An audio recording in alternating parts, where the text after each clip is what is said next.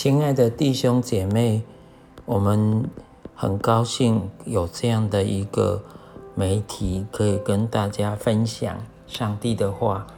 我们可以从逐章逐节的方式来分享圣经。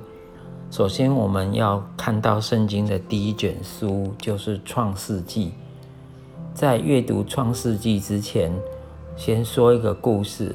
他说，有一位婚姻专家。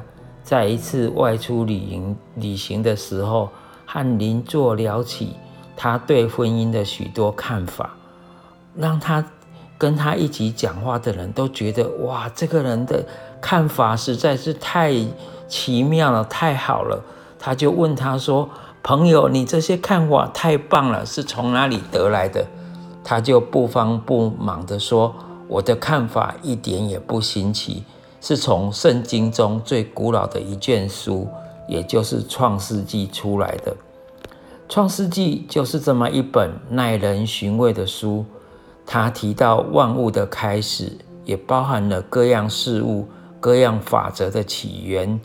它是全本圣经的导论。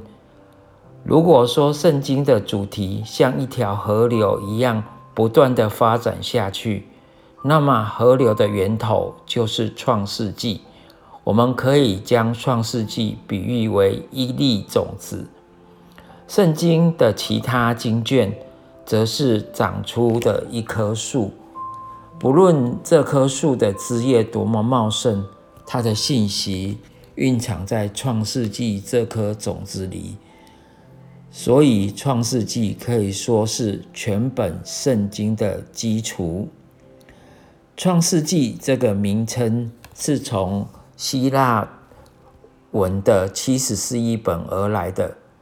希伯来文的圣经取创世纪的一章一节做卷名，它的意思是起初。创世纪一共有五十章，可以分成两个部分。第一部分是一到十一章。是由四个事件所构成的，就是创造、堕落、洪水、巴别塔。在这里谈论的是有关于全世界各家族、各地方的事情。第二部分是从十二章到五十章，集中在一个家族，由四个重要的人物所串成的。这四个重要的人物分别是亚伯拉罕、以撒、雅各、约瑟。这就是圣经里面，哎，这就是创世纪当中所提到的八个重点。亚伯拉罕以后的事迹，现在可以从考古学基的证据当中证明圣经是真的，特别。因为其中有描写到，在公元两千年前左右的晋东文化非常相近，